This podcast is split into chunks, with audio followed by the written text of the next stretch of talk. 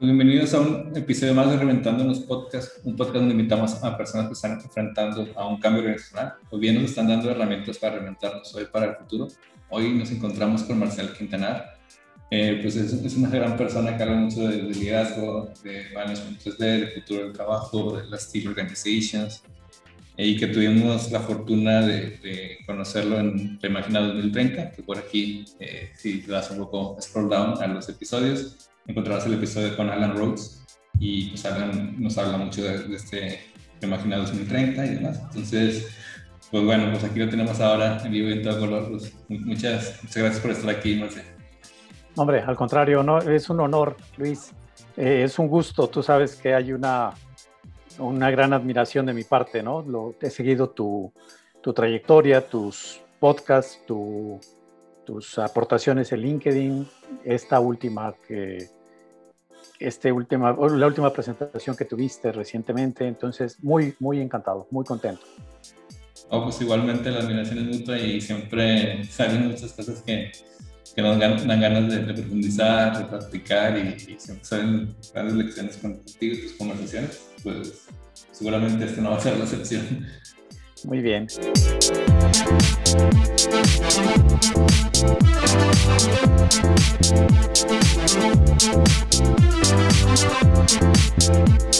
Bueno, pues empezamos con un check-in run como esta edición en este podcast para estar presentes y también para conocer un poco más, eh, digamos, la persona de nuestro invitado. El día de hoy, pues creo que la, la pregunta es así también es un poco eh, curiosa, pero creo que también con la persona que estamos enfrente me gustaría saber un poco, no sé qué, qué recuerdas de tu, de tu infancia, no sé, que haya tenido impacto hasta la vida presente, ¿no? O que a veces recurras a ella o traes como esos recuerdos, no sé cómo, que, que, que nos pudieras comentar.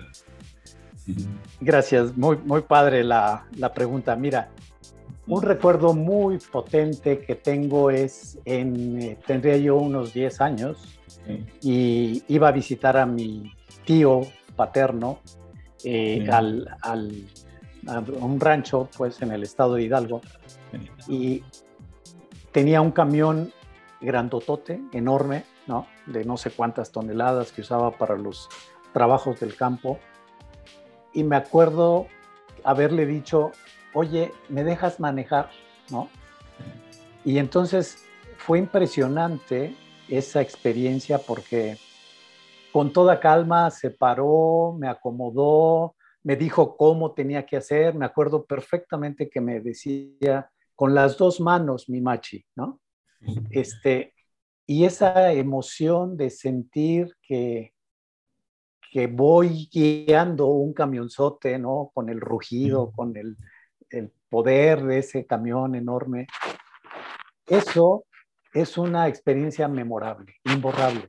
Yo una de las cosas que digo es, tenemos que tomar conciencia de nuestra dignidad y de nuestro valor como personas. Uh -huh.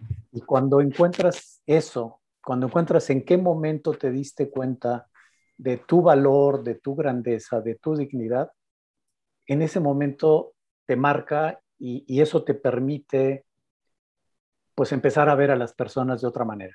El hecho de que un señorón así, para mí, ¿no? un señorón enorme, hiciera caso de mi petición, de mis sueños y que me respaldara para hacer eso, es, es maravilloso. Esa es una, toda una lección de vida. ¿no? Wow. Y qué padre, y, tienes muy, muy presente, muy vivo. Eh, yo, algo parecido con mi, con mi con mi abuelita, fuimos muy pegados, que paz descanse, mi abuelita materna, y vivíamos, para Monterrey es un área metropolitana, vivíamos en San Nicolás, y nos llevaba mucho al centro de Monterrey. ¿no? Eh, llevaba así en, en, camión, a mi hermana mayor y yo, eh, y siempre nos llevaba con una calle peatonal que se llama Morelos, ahora se ha hecho más larga y se ascendió la, digamos, la peatonalización de la misma, por otro lado, eh, donde topa, la macroplaza.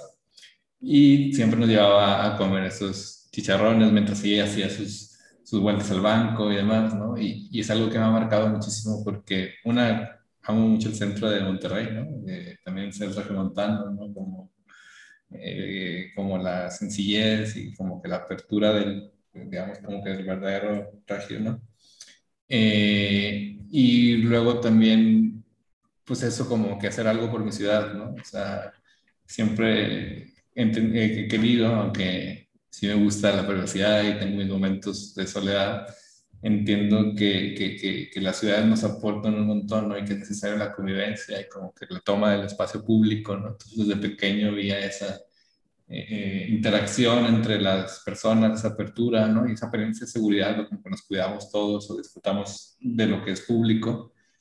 Y es algo que ha marcado mi vida y que siempre veo, ok, eh, vale la pena seguir en esa línea, ¿no? Que, que, a pesar de todo esto que estamos pasando con la pandemia no nos lleve a separarnos, sino más bien a tener mejores espacios públicos, colectivos, ¿no?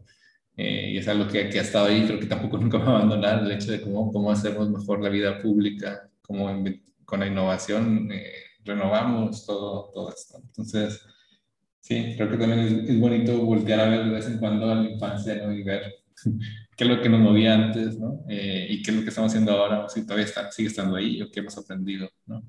Algo muy bonito. Claro. gracias por compartir la, la anécdota. Comenzamos un poquito más, eh, Pío Marcial. Perdón. No, no, Así, te así, te conocemos un poquito más con la anécdota, ¿no? Claro. Muchas claro. gracias. Bueno, pues entrando un poco así al, al, podcast, pues llama mucho la atención, nos empieza a hablar, o ya venía hablándose, digamos que ya está un poquito más en la mesa, de este liderazgo consciente, ¿no? No sé, tú dedicas mucho a esos temas, ¿qué, qué es lo que, la profundidad que pueda tener, qué tan lejos estamos de ahí, eh, o, qué, o qué se está viviendo ya sobre este nuevo tipo de liderazgo o liderazgo en particular? Bien, eh, mira, yo, yo, creo que estamos a, en, en, una época maravillosa, ¿no? Nos está tocando vivir una época sensacional de cambios verdaderamente profundos. Nos damos cuenta que muchas de nuestras organizaciones ya no funcionan, es decir, lo que nos trajo hasta aquí ya no funciona ahora, ¿no? Entonces necesitamos eh, repensar la organización, necesitamos repensar el liderazgo me parece que lo que estamos presenciando, Luis, es eso, es como volver a... Es decir, hay, un gran movimiento que nos dice, necesitamos un nuevo tipo de liderazgo. Necesitamos líderes que, que sepan inspirar, que sepan dinamizar, que ya no basta la parte tradicional de la organización, de la dirección, del control, Ahora lo más importante de, líder es cómo moviliza el talento, cómo lo inspira, cómo lo, ayuda a superar sus propios límites, ¿no? Entonces, creo yo que, que ahí, eh, ayer estaba justamente con una compañía y decíamos qué importante es y tenemos que reformular totalmente todos los programas de, de desarrollo de líderes, porque Ahora lo que necesitamos es que el líder sea humano. ¿no? Es decir, eh, me parece que, que, Simon Sinek por ahí tiene, tiene un, un, post, un post que me encantó, que decía, ya no hay que hablar de soft skills, ahora tenemos que hablar de, de habilidades humanas. ¿no?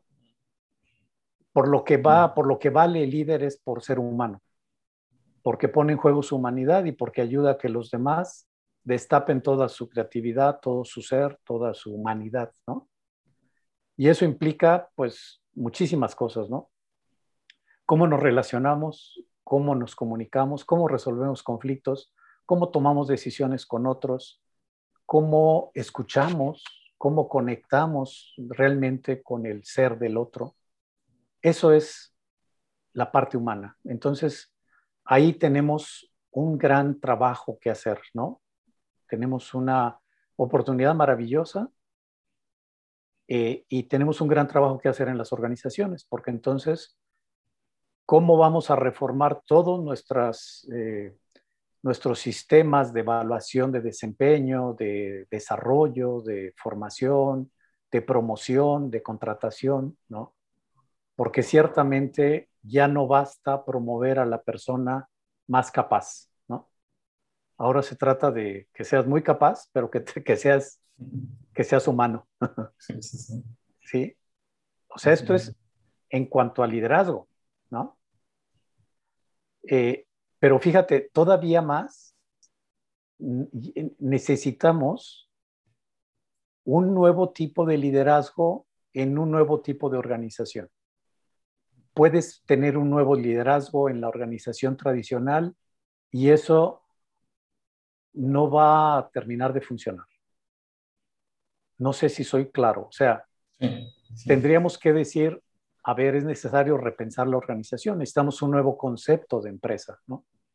Necesitamos una mirada integral e integradora de la empresa. Reconceptualizar la empresa para decir, a ver, ¿es un órgano para producir utilidades? Sí, seguro, pero no nada más eso. Es una, es una comunidad humana donde la gente se vuelve humano, ¿no? Desarrolla su humanidad. Entonces tiene una dimensión artística en ese sentido.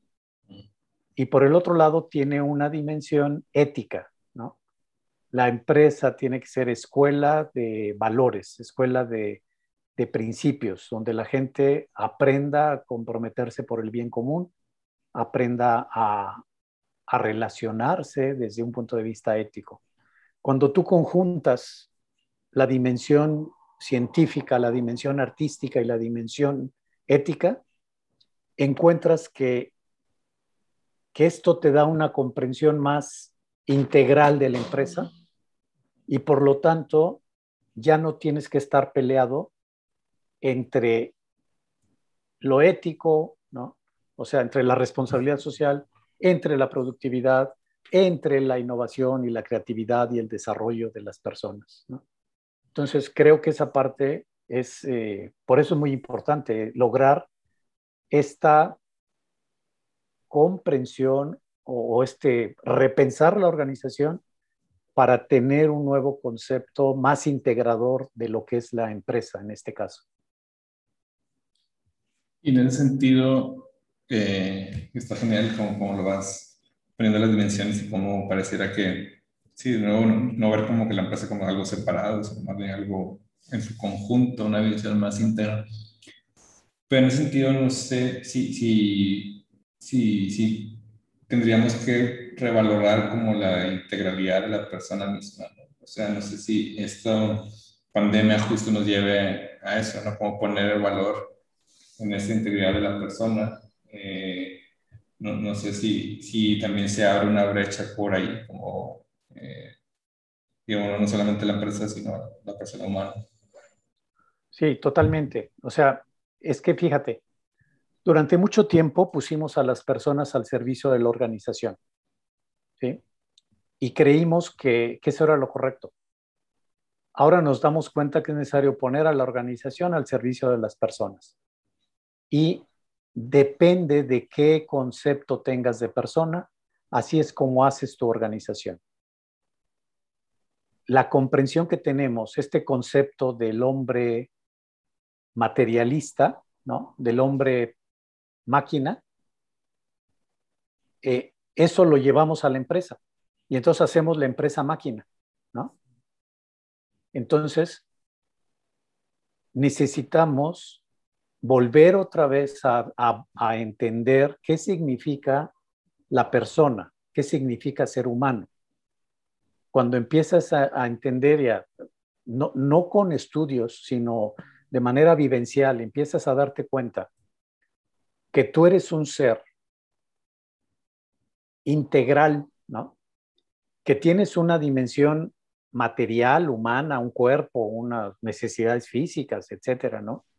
Pero que también tienes una parte de conocimiento, una parte mental, una parte que necesitas desarrollar y que necesitas aprender y entender el mundo y conocerlo y conocer sus causas, etcétera, ¿no?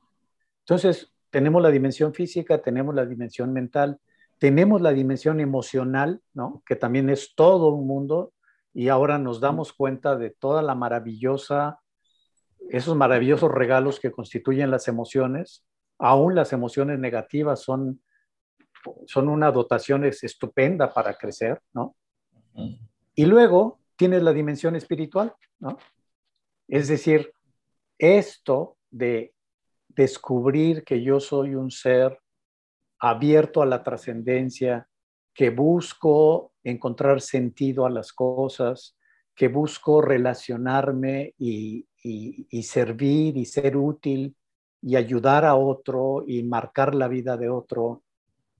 Eso es, eso es otra, es otra esfera. O sea, a mí me gusta mucho la imagen de Ken Wilber, ¿no? Mm. De esos círculos concéntricos, donde pues está la parte física, la parte mental, ¿no?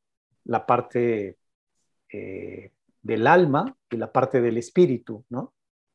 Es decir, cuando tú empiezas a entender al hombre como un ser integral con todas estas dimensiones, no te queda otra más que hacer organizaciones que entiendan y que atiendan a este ser humano integral.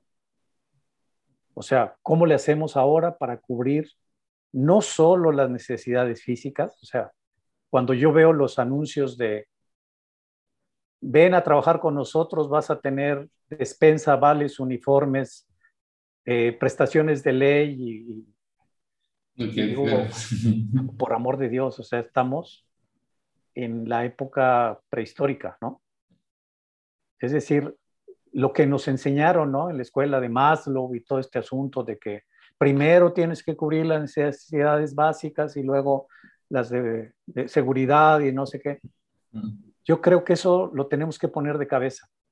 Lo primero que necesita la persona es sentirse parte, ¿no? Sentir que estoy entrando a una organización que tiene una causa y sentir que, que formo parte y que yo puedo hacer algo útil por los demás, ¿no? Es decir, es aquello de quien tiene una causa, quien tiene un porqué, puede vivir con cualquier cómo. Nosotros hemos invertido las cosas y ahora nos enfocamos tanto, tanto, tanto en los cómo y en los, en los qués que nos, se nos olvida el porqué. No sé si hace sentido lo que, lo que digo.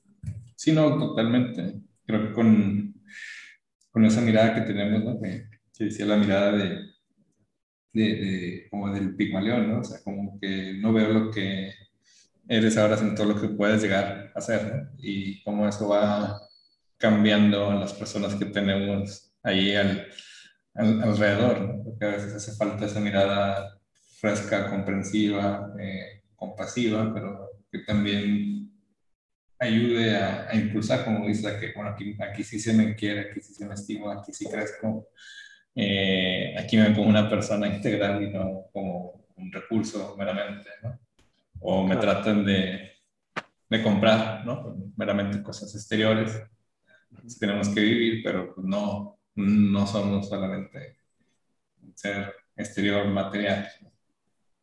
Claro, claro. Es decir, somos somos muchísimo más de lo que creemos, ¿no? Es decir, somos más allá de lo inmediato y de lo corto que, vemos. Entonces, pues es, es aquello de, de Víctor Frank, ¿no? Aún en las condiciones más extremas, lo que importa es que tú encuentres un porqué, ¿no? Y, y, eso es evidente. Ahora, yo digo que tendríamos que escribir ahora un libro que se llame El directivo o el empresario en busca de sentido, ¿no? ¿Por qué? Porque en la medida en que él encuentre sentido a su vida, es como le puede ayudar a las eh, personas en su organización. El empresario toca muchísimas vidas y, y, le puedes ayudar a los demás a encontrar sentido a su trabajo si antes tú lo has encontrado, ¿no? Entonces, ahora con Vale estábamos hablando justamente de esto, de cómo desarrollamos un instrumento, un servicio, un apoyo para que los empresarios puedan empezar a repensar esta parte, ¿no? ¿Qué sentido tiene para mí la empresa? ¿no? ¿Qué sentido tiene para mí el trabajo? ¿Qué tanto estoy encontrándole un verdadero porqué? ¿no? Este, porque de otra manera pues, se te vuelve una maldición, ¿no? Es como estar empujando, es la, esta metáfora de Sísifo, ¿no? Estar empujando y empujando, empujando una piedra para que el día siguiente se te caiga, ¿no? Sí, sí, sí. Sí, a veces sí, no, no, no se nos pasa eh, o no les pasa puesto por la cabeza o cuando hay esos periodos de crisis pareciera que no hay solución o que no hay nada más que hacer, no, no, hay, eh, como, como, bien ponías el ejemplo de Víctor Frank, hasta que eh, no se encontraron esas situaciones, comprendió que la libertad era algo mucho más profundo ¿no? de lo que aparentemente exteriormente el mundo dijera o pensara o se viera incluso pero creo que a veces también hace falta esos periodos de crisis como estamos viendo ahora para decir, bueno, qué es lo que sí realmente vale la pena, qué es lo después de todo esto, qué es lo que queda, qué, es lo que hay ahí que vale la pena rescatar y decir, bueno, pues fundemos la empresa desde aquí, fundemos una empresa desde lo elemental. Creo que, bueno, no sé si, si puede haber como una conciencia colectiva o más bien si sea personal, como dices, este empresario en busca de sentido, ¿no? Que, que sea como este viaje personal de encontrarse. Eh, y en ese sentido también quisiera, quisiera no sé qué opines tú, eh, si este cambio de mentalidad o de entender a la empresa y a la persona misma va acompañado al mismo tiempo de prácticas o con las prácticas que empezamos a cambiar o cómo crees que es este, este proceso de cambio organizacional basado en, o fundamentado en la persona y, en esta nueva visión integral de la, de la, empresa y de la persona?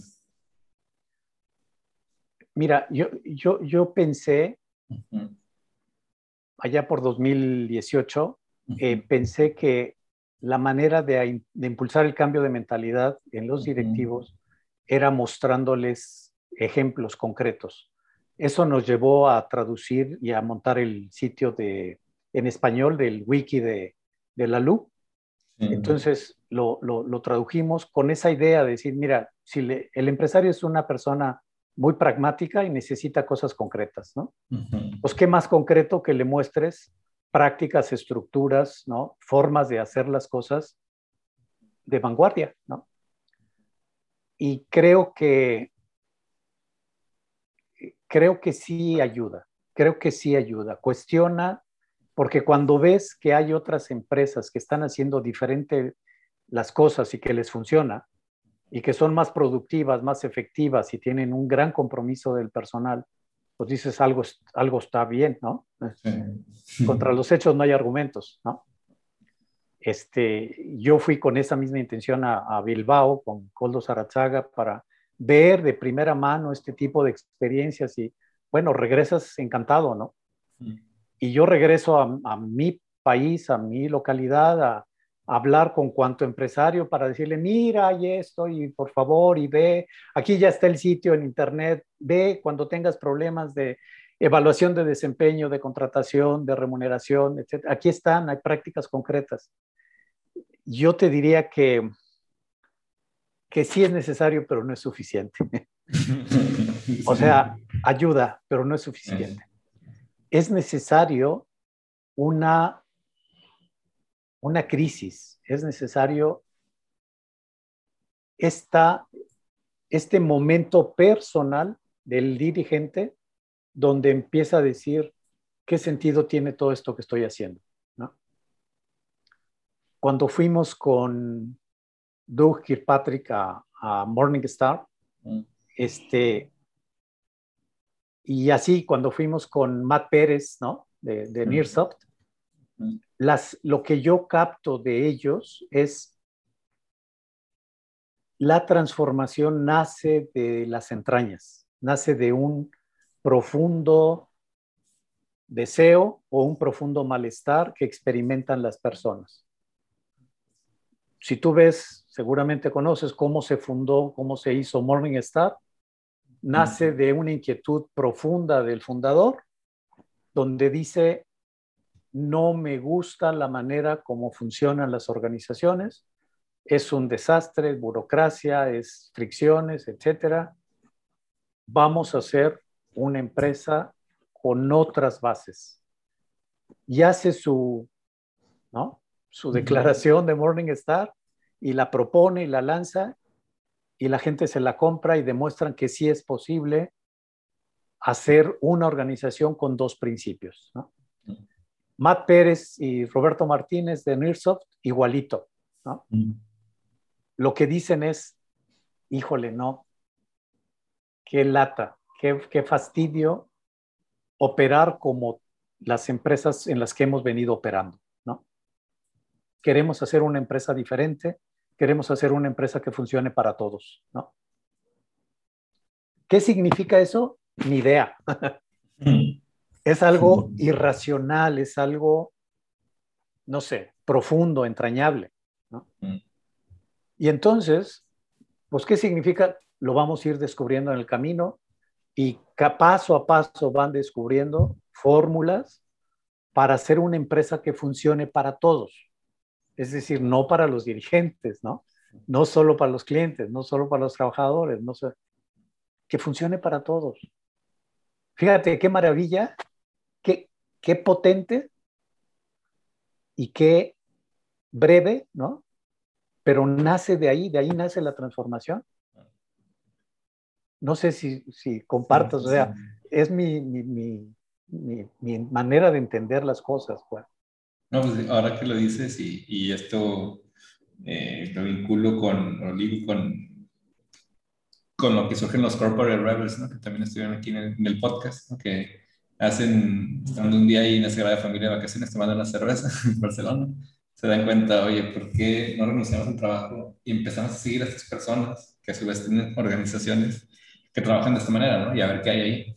Pero le, vincularlo, ligándolo, digamos, es que efectivamente hay, hay alguien que, que, que, dijo, sabes que esto, esto no es así, ¿no? Hay, eh, alguien que siguió ahí su conciencia, lo que le brotaba uno o dos personas o dos amigos, y que dicen, bueno, hay que compartirlo más y, y ven a Sembler, eh, ven el mismo Kirkpatrick, a los de amigos de Ready, eh, a los de Kavika, ¿no? O sea, son personas que, si los vemos, también son personas que se están cuestionando constantemente la vida, ¿no? Eh, no me había dado cuenta hasta que lo dices ahora, pero, pero es verdad, ¿no? O sea, que también son personas súper interesantes, pero también son personas que, vamos, que le dan vueltas. Eh, creo que más que racionalmente, más como pensando con el corazón, ¿no? O sea, con todo, como dicen las entrañas, ¿no? Eh, y es verdad, ¿no? O sea, y creo que también aquí lo ligamos un poquito con el liderazgo consciente, ¿no? Es consciente de todo,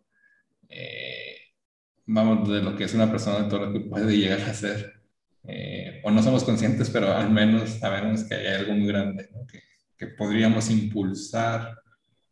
Y sí, o sea, efectivamente, creo que sí hay un fundador eh, el mismo Just Blog de, de estos Bursock, ¿no? y así te puedes ir y encontrar la persona que... Es que para mí ha sido maravilloso eso, ¿no? De empezar a tratar de indagar con cada persona que hace ese tipo de transformaciones. Oye, ¿cómo nació esto? ¿De dónde? ¿De dónde? ¿De dónde? Coldo Saratzaga es un ejemplo estupendo, maravilloso. Coldo dice, yo como a la edad de los siete años, eh, me mandaban, ¿no? Y haz esto y ve acá y haz aquello y no sé qué. Y, algo interiormente en mí se revelaba, algo me molestaba, o sea, ¿por qué otra persona tiene que imponer su voluntad sobre ti, ¿no?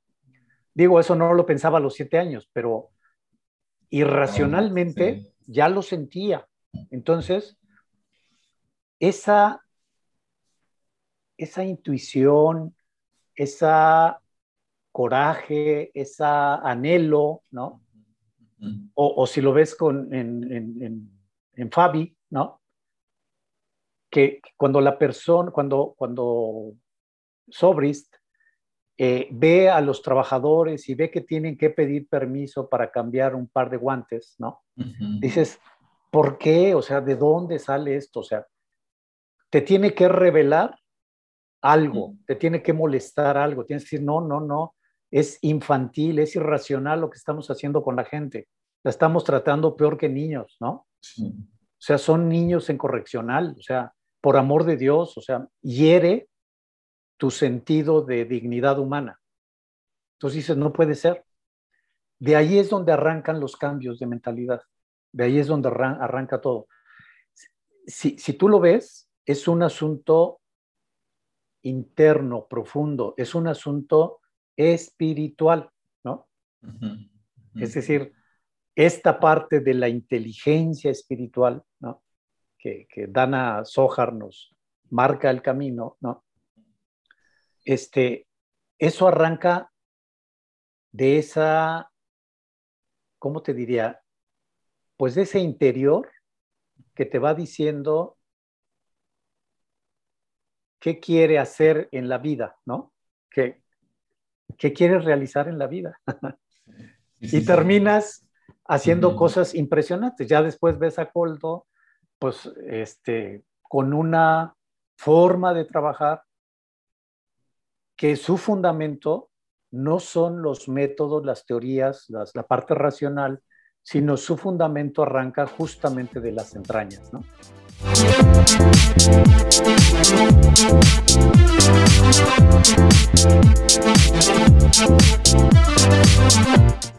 Y, digamos que todo va adquiriendo su, justa dimensión, todo se va como que acoplando a ese porqué, a ese fundamento, y hasta parece coherente, no es como que lo entiendes, ah, ok, esto es por esto, esto es por acá, eh, es algo natural, ¿no? O sea, hay un punto en que, ok, se, eh, por eso a veces, muchas veces también decimos de acá de este lado que, eh, que el criterio de la persona está sobre la metodología, ¿no? Las metodologías están para reconstruirse, romperse, amoldarse, personalizarse, pero después sí, oye, vamos a cambiar esta metodología porque resulta que nos funciona mejor, se adecua mejor, pues ya está, no, no, no, es algo que está en piedra y, y, nos representa un problema, sino al contrario, que oye, pues probemos, ¿no? o sea, si tú crees que es mejor y si todos estamos de acuerdo y si podemos llegar eh, alinearnos y experimentarlo y confiamos en el otro, pues, pues va, ¿por qué no? No, no, no hay tanto un problema, ¿no?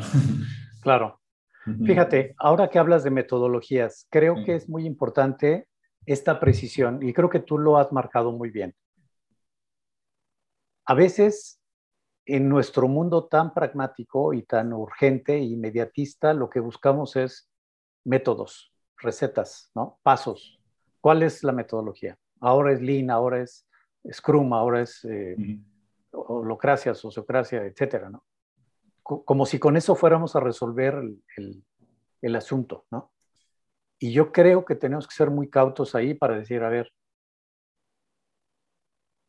la, la, metodología es importante, pero si no arranca el cambio, ¿no? De acá, de este lado de lo profundo, si no hay una clara comprensión de, de qué quieres, ¿no? de qué buscas, qué es lo que le da sentido a la organización, las metodologías te van a defraudar, ¿no? Va a ser como intentos fallidos, donde vas a perder más tiempo, vas a gastar dinero, vas a invertir esfuerzo de las personas, etcétera, para que sea otra, otra transformación más fallida, ¿no? Creo que hay que diferenciar muy bien entre, entre transformación y cambio, ¿no? Puede haber muchísimos cambios, pero si no toca esta parte profunda de las convicciones, de los valores, de los paradigmas de las personas, tanto a nivel individual como colectivo, queda otra vez en una transformación decorativa, ¿no? Exterior, superflua, ¿no? Entonces, creo yo que es muy importante esa parte de, como de entender que cuando hablamos de transformación, no estamos hablando de cosas que, que vengan de afuera. Tiene que partir de dentro hacia afuera, tiene que partir de esta, pues este conocimiento de sí mismo, ¿no? Creo que tú lo habías ya mencionado muy bien en esta charla de, de Harmon Hall, ¿no? O sea, tienes que entrar a ti, tienes que conectar, tienes que decir, ¿para qué soy bueno? ¿No? ¿Qué, ¿Qué estoy haciendo aquí? ¿Cuáles son estos conjuntos de dones y talentos? ¿No? ¿Cuál es realmente mi valor? ¿Cuál es mi aportación? ¿No? Es muy, ¿cómo diría? Pareciera muy complicado, pero no lo es. ¿No? Sí, sí, sí, Luego ya nos complicamos en lo demás, ¿no? Bueno, bueno, simplemente aceptar. Esto es lo mío, ¿no? Claro. En el ego, digo, nos pega, ¿no? Es, que, pues sí, pero fíjate todo lo que sí puedes hacer. Y a veces nos da como que, pues sesgados a, a, lo que no podemos hacer, a la pérdida, ¿no? Y nos aferramos a ello. Y, oye, pues no, o sea, ve la cancha que puedes jugar y te estás encerrando en una pequeña cosita, ¿no? Sí, es como, es como, como ir quitándote máscaras, ¿no? Ir quitándote capas exteriores es desidentificarte, ¿no? Para, para llegar a esa maravilla que eres, ¿no? O sea, que eso es lo, lo mejor del caso, ¿no? Sí, sí, sí. Totalmente. Eh, pues me gustaría, creo que también aquí es un tesoro que ahora yo no lo conocía, está con esta plática de con Vale contigo, nos puede hablar un poquito del management 3D, ¿no? De sus dimensiones, ahorita ya mencionaste un poquito la parte científica, la parte eh, artística, ¿no? eh, también mencionaste un poquito la parte, pero o sea, ¿qué, dimensiones hay alrededor? ¿Qué, cómo, esto también tiene impacto en la, en la, organización. Creo que también va en ese sentido de adentro hacia afuera. Si nos pudieras hablar un poquito eh, pues, de este management 3D. Sí, cómo no. Eh, bueno, primero es, sugiero así encarecidamente a todo mundo este libro de Marco Antonio Robledo, eh, que se llama D3D, un nuevo enfoque o un enfoque integral de la organización. ¿Sí? Entonces, lo que, lo que aporta, lo que a mí se me hace riquísimo de esta aportación es eso de conciliar las partes que estaban como aparentemente en contradicción. Yo trabajé en la organización Bimbo, lo voy a poner más sencillo. Yo trabajé en la organización Bimbo y ahí teníamos como este lema de ser una empresa altamente productiva, profundamente humana y socialmente responsable. Entonces, tres dimensiones, ¿no? Y ya, ya te imaginas que en el mundo real de los negocios es sumamente difícil conciliar esas tres partes, ¿no? Entonces, es o soy productivo o me enfoco en las personas y en su crecimiento, ¿no? Y aquí es, no, es que se trata de las, de las dos cosas a la vez, ¿no? Oye, pero la parte de la ética y los valores y los principios y la cultura, etcétera, igualmente de importante, o sea, no puedes descuidar, ¿no? Entonces, eh, ver que que es posible eh, correlacionar, ¿no? Que es posible integrar estas tres caras, ¿no? Es como tres caras del triángulo y decir, estamos hablando de lo mismo. Necesitamos tener un gran énfasis en la productividad. Tenemos que ser productivos, rentables, maximizar beneficios. Entonces, el propósito de obtener la máxima ganancia sigue siendo legítimo pero es una partecita. La otra parte es que tenemos que buscar el desarrollo de todos y cada uno de los integrantes, ¿no? No queremos autómatas, queremos gente que piense, que cree, que, que innove, que reflexione, que cada vez ponga a trabajar las cualidades que lo hacen ser humano, porque no se vale nada más producir por producir. Quieras o no, la empresa tiene una dimensión humana, ¿no? De, crecimiento de las personas. Entonces, igual, ¿no? Es otra dimensión igual de valiosa que la anterior. Y la otra dimensión es la parte de la, de la ética, ¿no? Tú no puedes crecer como organización si no tienes principios, si no tienes valores, si no tienes ética. Puedes tener el vendedor estrella que llega a la meta, pero a costa de infringir las políticas, las, ¿no? Las normas, los principios, engañar, este, etcétera, ¿no? Entonces, no está peleada la ética con la venta, ¿no? Es parte de la venta. Entonces tienes que entenderlo. El, gran problema es cuando vemos separadas las partes, ¿no? Entonces, ah, si esto se entiende, que estamos hablando de lo mismo, nada más visto desde distinta dimensión, y que cada una de las dimensiones tiene que ser manejada como con diferentes sombreros, ¿no? La parte científica la tienes que manejar rigurosamente desde el punto de vista científico, ¿no? Métodos, procedimientos, estudios, datos, análisis, estadística, etcétera. no, no, no se vale subjetividades aquí, ¿no? Es aquello de en Dios creo, los demás traigan datos, ¿no? la parte humana la tienes que manejar con criterio de artista, ¿no?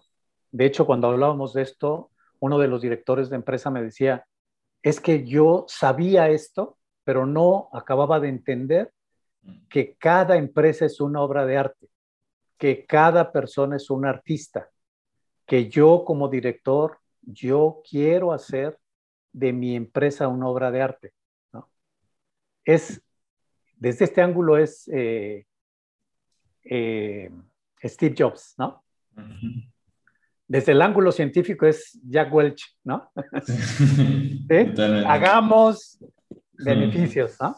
Sí, sí, Y está la parte de la ética que es, a ver, entendamos que formamos una comunidad humana entendamos que tenemos principios, valores, ¿no? que tenemos que cultivar entre todos este ambiente de trabajo, esta forma de trabajar, esta cultura, este valor distintivo que tenemos. Entonces, esta es la mirada del filósofo, ¿no? Del... Bueno, estas tres dimensiones que se pueden entender perfectamente, que está muy bien eh, argumentado, fundamentado en el libro, la piedra angular es la dimensión espiritual, que es esta parte del propósito, esta parte del, del servicio, esta parte de entender que la empresa no está para sí misma, sino que está para una causa valiosa. Cuando tú encuentras esta parte del propósito, es el que armoniza y el que conjunta las tres dimensiones anteriores esta parte me parece que es oro molido, oro molido, o sea, entender el propósito superior como esa fuerza que dinamiza, que energiza, que unifica, ¿no? Que unifica, que, que da cohesión, que da sentido al trabajo, híjole, es estupendo. Entonces, no tiene desperdicio, te, se la recomiendo ampliamente. Sí, y creo que viene a darle sentido a lo que hemos ido hablando, ¿no? Eh, y, y, no, creo que como, como decías, o sea, porque esa, esa sabiduría la tenemos todos, todo el mundo cargamos con ella, pero a veces sí, como dices, puede hacer falta una crisis, puede hacer falta que alguien venga y toque nuestra puerta, pueda alguien darnos un ejemplo y, un colaborador y ver, oye, pues todo lo que hace o todo lo que le ha costado a esa persona llegar hasta aquí, ¿no? Eh, digamos, abrirse, ¿no? Y en esa apertura, pues, pues hace, pero sí viene y, tenemos también este fundamento, esta teoría y lo pone, digamos, lo explica y lo pone en su justo medio, creo que también ayuda un montón a, a darle ese, ese twist, ¿no? Creo que es algo, pues como dices, un aporte muy, muy valioso y, y, siento que también puedo pertenecer a una organización así, ¿no? O sea, como que a veces olvidamos también humanamente la dimensión espiritual de las personas y la vemos, ¿no? hay un sentido meramente materialista de la persona cuando dices, oye, pues nos quedamos como mancos, ¿no? O sea, como que, oye, esto es importante, pero parece que aquí no, ¿no? Entonces, creo que con esto sí lo podemos integrar a la, a la organización. Sí, totalmente. O sea, si tú ves estas tres o cuatro dimensiones, pues es exactamente lo mismo que cada ser humano quiere, ¿no? Tú como ser humano quieres ganar dinero, no está peleado. Quieres obtener el máximo beneficio de tu esfuerzo. Tienes que llevar dinero a casa, ¿no? Y está bien, pero también como ser humano quieres un trabajo que te permita desarrollar tus capacidades, ¿no? Donde pienses, donde crees, donde aportes, etc. Y tienes necesidad de ser con otros. Quieres una comunidad de trabajo que viva los mismos valores, que te respete, que, ¿no? donde sientes que estás con gente valiosa que te estimula a, dar lo mejor de ti. Pero, o además, quieres esa otra parte que es la cereza del pastel. Quieres sentir que tu trabajo vale la pena, que estás haciendo algo que cambia al mundo, que, que lo que haces, por más trabajoso que sea y desgastante, ¿no? Y vaya que tenemos cantidad de trabajo que exige muchísimo y que es sumamente desgastante, quieres que eso tenga un sentido, quieres que valga la pena, quieres sentir que estás haciendo algo por los demás, te quieres sentir útil. Entonces, no estamos, no está, no es cosa esotérica, no es, ¿no? A mí me parece que lo que, lo que viene a ser esta metateoría, pues es por fin a unir las partes que estaban deshiladas, ¿no? Entender que no hay contradicción, hay unidad. Y esa unidad te la da esta dimensión. Sí, sí, sí, eso está. está me, quedo mucho con, con este mismo último, último apunte que, que haces. Eh, finalmente, me gustaría cerrar. ¿Qué, ¿Qué, es lo que te mueve hacia el futuro? ¿Qué es lo que te gustaría que pasara? ¿O cuál son tu este, mejor escenario? ¿O dónde, dónde te ves? Eh, ¿Qué te gustaría que pasara en el mundo del trabajo también? Mira, lo que, lo que a mí me mueve mucho es veo la importancia que tienen las organizaciones, ¿no? En particular, pequeñas y medianas empresas. Lo ves ahora en la epidemia, ves cómo la, la fuerza, la, el dinamismo del país depende mucho de pequeña y mediana empresa. De todas las organizaciones, pero en particular pequeña y mediana empresa. Entonces, me duele mucho ver que hay muchísimos esfuerzos que están siendo infructuosos. Entonces, lo que me encantaría, lo que yo busco es, es esta parte de cómo iluminar, cómo ayudar a, a, revisar, diríamos, estos modelos mentales que sirvieron para construir las estructuras actuales, ¿no? Y en su caso, ayudar a transformarlos ayudar a entender que hay otros modelos mentales que producen otro tipo de, organizaciones, otro tipo de estructuras, ¿no? Hacer posible que pequeños y medianos, miles y miles de pequeños y medianos empresarios entiendan que es posible crear nuevas, un nuevo estilo de organización, un nuevo tipo de organización y crear nuevo, un nuevo tipo de relaciones en la organización híjole, ese es mi sueño, ¿no? Porque entonces dices, valió la pena, o sea, valió la pena, o sea, logramos que, hubiera muchas, muchos, muchos, muchos centros de trabajo que pueden vivir así, ¿no? Más integrados, más reconciliados, más productivos, más humanos, más éticos, ¿no? O sea, eso es como la, el, problema que yo veo es que estamos atrapados precisamente en formas de organización que fueron diseñados para el siglo pasado. Y eso es lo que tenemos que ayudar a cambiar para decir, oye, ya se acabó eso. Hay otra forma de organizar. Estamos en otra, en otra realidad ya, ¿no? Estamos ya y, y, es curioso porque también el ser humano no, no ha cambiado en esencia, pues, eh, pues teníamos que encontrarnos, ¿no? A ver cómo esa nueva vida, vernos en esa nueva realidad, eh, justo para entrar en esa nueva realidad que nos, que nos pide el trabajo, ¿no? Es una cosa como que pareciera que eh, para ir al futuro tenemos que ir a nosotros mismos, ¿no? Y explorar qué hay ahí, Y nos abre un camino enorme, ¿no? Pero la respuesta está ahí, o sea, estamos, la tenemos, ¿no? Eh, fíjate, una de las cosas que me maravilla, yo trabajo con K2K eh, y una de las cosas que me encanta es esta, esto de que la clave son las personas, ¿no? ¿Quieres reinventar la organización? La clave son las personas. Entiende a la persona, ¿no? Valórala, ¿no? Atiéndela. La clave son las personas. Ahí está. Entonces, hagamos la organización a la medida de las personas. Y, y vas en caballo de hacienda, ¿no? ¿Sale? Pues bueno, creo que es un buen punto para, para cerrar esta conversación, este episodio. Creo que ha estado genial. Eh, y sí, seguramente va a resonar en muchas personas, eh, Marcial. Muchas gracias por, por, aceptar la invitación.